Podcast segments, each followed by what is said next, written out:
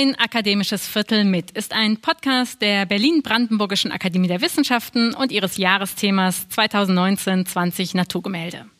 Mein Name ist Friederike Krippner. Ich bin wissenschaftliche Koordinatorin des Jahresthemas. Und seitdem wir aufgrund der Corona-Pandemie unsere Türen vorübergehend schließen mussten, treffe ich im Wechsel mit meiner Kollegin Ann-Christine Bohley unsere Akademiemitglieder zum Gespräch. Bisher haben wir das stets von Homeoffice zu Homeoffice gemacht.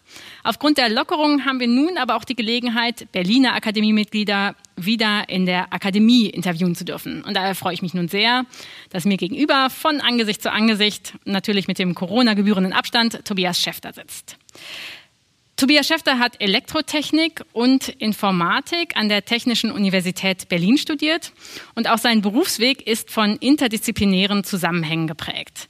Er hat in Bremen mit einer Arbeit im Bereich der medizinischen Bildgebung promoviert und medizinische Bildgebung ist auch weiter für ihn zentral. Nachdem er zehn Jahre lang in der industriellen Forschung bei Philips arbeitete, ist er 2006 einem Ruf als Professor in Imaging Science am renommierten King's College London gefolgt. Schon seit knapp fünf Jahren leitet er nun die Abteilung Medizinphysik und metrologische Informationstechnologie an der Physikalisch-Technischen Bundesanstalt in Berlin, der PTB.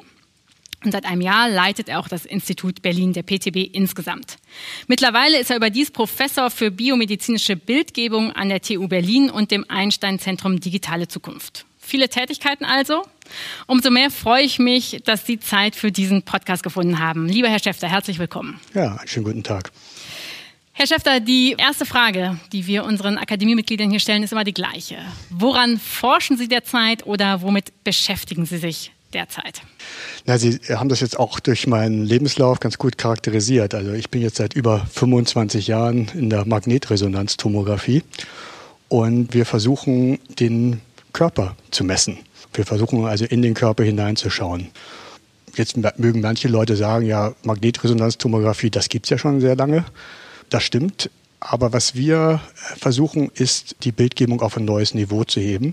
Wir wollen sie quantitativ machen. Und man kann sich das so vorstellen, dass wir bisher uns immer anatomische Schnitte anschauen. Also wir suchen die anatomische Strukturen, also wie ein Anatomie-Lehrbuch.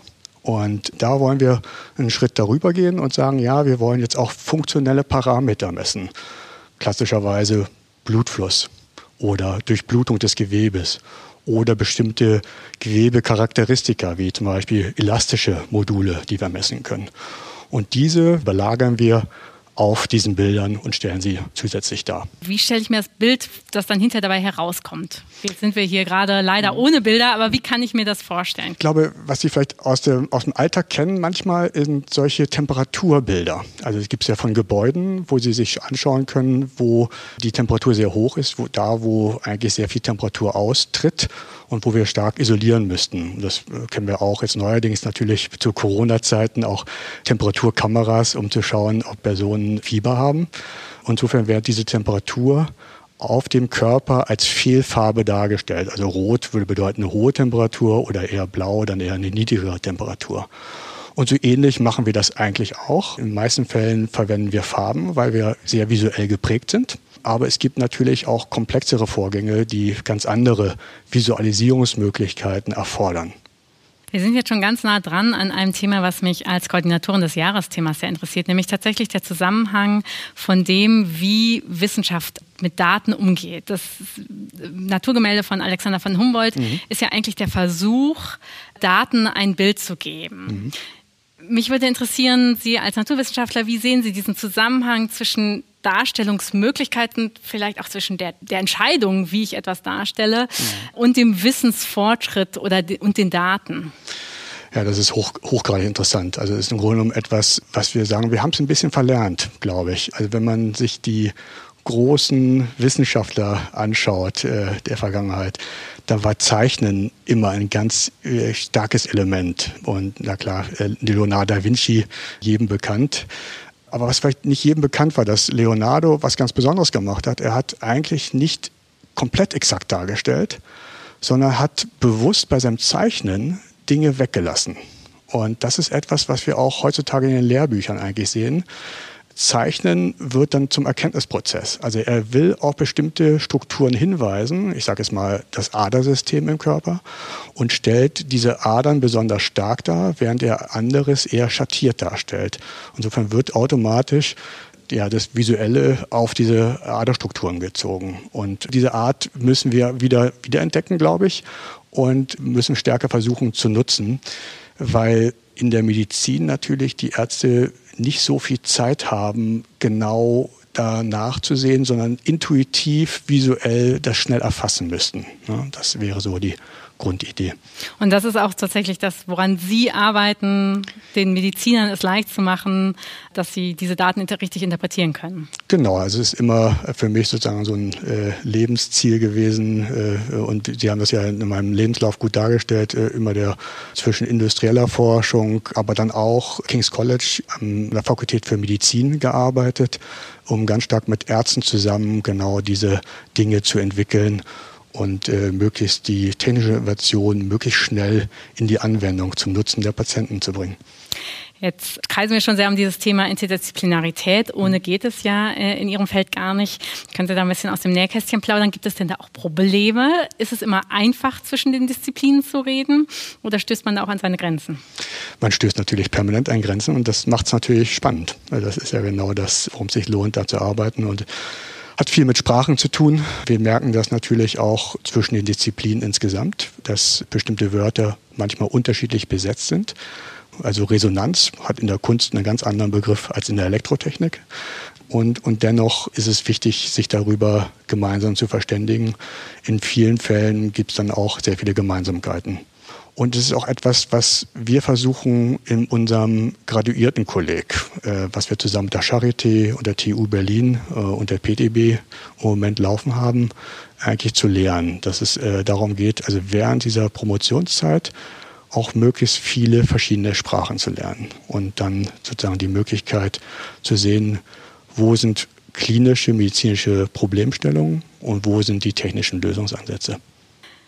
Wenn wir über Sprachen sprechen, im Moment wird ja die Öffentlichkeit ein bisschen eingeübt äh, in Sprechen über Wissenschaft oder mhm. auch im Verstehen der Wissenschaft. Seitdem der Coronavirus äh, hier in Deutschland auch angekommen ist, fahren wir sehr viel vor allen Dingen von den Virologen. Wie beurteilen Sie das als Wissenschaftler? Welchen Stand hat Wissenschaftskommunikation? Wie wichtig finden Sie auch den Austausch mit der Öffentlichkeit, beziehungsweise auch, dass das Wissen an die Öffentlichkeit kommuniziert wird? Ja, also die sprechen das an, äh, es ist so wichtig wie nie zuvor. Es war vorher wichtig und wir haben natürlich mit Herrn Drosten da ein hervorragendes Vorbild, der sich sehr viel Ruhe und Zeit nimmt, diese doch sehr komplexen Vorgänge zu erklären. Wenn ich Zeit habe, höre ich auch gerne immer mal rein. Und es sind aber auch Dinge, die ich früher auch schon ein bisschen verfolgt habe, wie gut das möglich ist. Und das ist nicht einfach. Manchmal äh, müssen wir auch aufpassen, dass wir nicht zu stark vereinfachen. Das sehen wir auch in dieser Diskussion, die wir manchmal jetzt haben, dass dann Sachen dann zu vereinfacht dargestellt wird und dann nicht mehr den Kern treffen.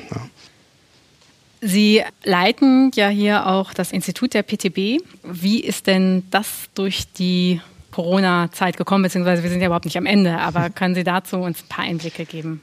Ja, also es ist, äh, war eine aufregende Zeit, äh, ich glaube für alle miteinander. Wir haben das meiner Meinung nach sehr gut äh, hinbekommen, äh, mit einer sehr starken Unterstützung der Mitarbeiterinnen und Mitarbeiter. Und ich glaube, dass wir im öffentlichen Dienst auch ein Privileg haben. Also wir sind privilegiert. Ich vergleiche das im Moment zur Privatwirtschaft, wo Kurzarbeit, Insolvenzen an der Tagesordnung stehen. Wir hatten, glaube ich, da eine sehr hohe Verantwortung. Der sind wir, glaube ich, gerecht geworden, weil äh, wir eigentlich immer noch Präsenzbetrieb hatten. Also wir haben, und das hat uns jetzt auch insgesamt geholfen. Also wir haben nie komplett auf Null runtergefahren, sondern wir hatten immer wichtige Messungen, die wir weitergeführt haben. Also am Standort Adlershof äh, beim äh, Deutschen Helmholtz-Zentrum Synchrotronstrahlung haben wir äh, weitere Industrieforschung betrieben. Und jetzt am Institut Berlin hier in Charlottenburg äh, haben wir auch im Bereich äh, Coronaviren tatsächlich äh, Ringversuche durchgeführt, um zu schauen, welche Messverfahren äh, sind inwiefern wie vergleichbar? Wie, also wie kann ich den Coronavirus detektieren? Da gibt es verschiedene Messverfahren und wie vergleichen sich, sich die? Also eine ganz aktuelle, wichtige Frage, die wir dann auch äh, mit aufgegriffen haben und gleich versucht haben zu, zu adressieren. Gibt es denn da schon erste Erkenntnisse? Okay. Ja, also wie immer, es ist unterschiedlich. Also wenn Sie einen Wissenschaftler fragen, sagen ja, ja, es hängt von ab. Wir sehen tatsächlich Unterschiede. Es hängt ganz stark davon ab, welche Gensequenzen wir uns direkt anschauen.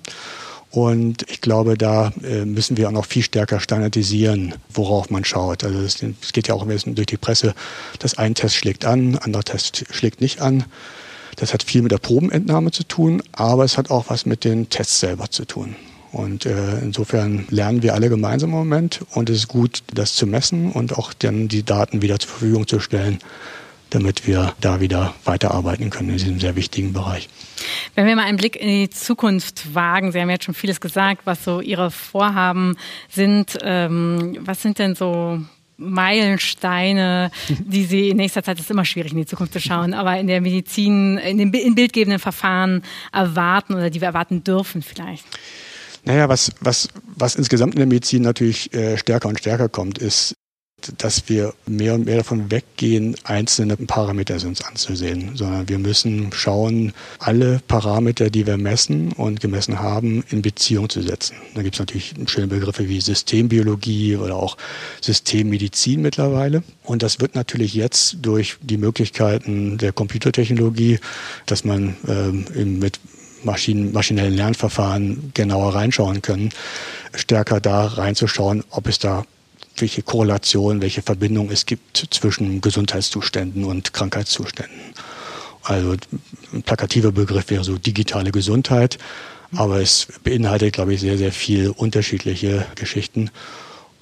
Wir in der Wissenschaft waren auch immer datenbasiert, muss man sagen. Also äh, das ist ja, Humboldt ist ja ein perfektes Beispiel, der Daten geliefert hat und dann haben andere Wissenschaftler später auf diesen Daten aufgebaut. Und so ist es jetzt, glaube ich, auch, dass wir in der Medizin sehr, sehr viele äh, Daten messen können, um dann zu, besser zu verstehen, wie diese Prozesse eigentlich miteinander zusammenhängen. Ja, das war insgesamt ein sehr schöner Bogen auch nochmal äh, zu Humboldt. Das eine ist, dass er Daten geliefert hat, aber eben auch ganz viele Daten verglichen. Das war ja sein, seine Idee, dass man eben, mhm. dass man durch Vergleich ein, ein Gesamtsystem kriegt. Herr Schäfter, wir sind schon am Ende. Eine Viertelstunde ist kurz. Ich danke Ihnen ganz herzlich für dieses Gespräch. Ja, bitteschön. Das war auf ein akademisches Viertel mit Tobias Schäfter. Beim nächsten Mal spreche ich mit der Japanologin und Kunsthistorikerin Melanie Trede. Ich freue mich sehr, wenn Sie auch dann wieder dabei sind und ich wünsche Ihnen, bleiben Sie gesund.